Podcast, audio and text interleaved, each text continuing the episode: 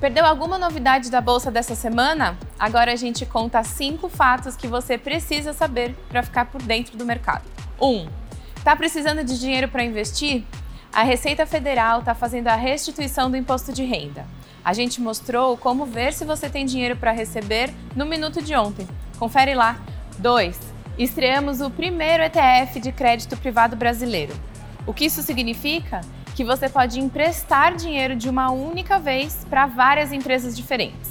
E você recebe esse dinheiro de volta com juros.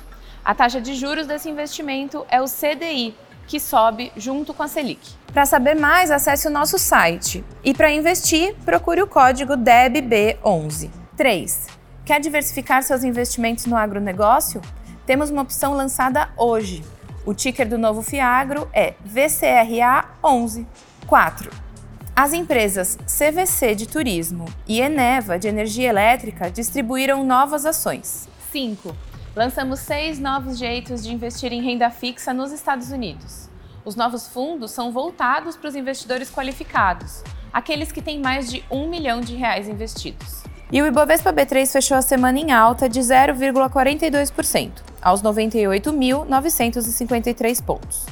A empresa com o melhor desempenho do dia foi o IRB, com alta de 6,4%.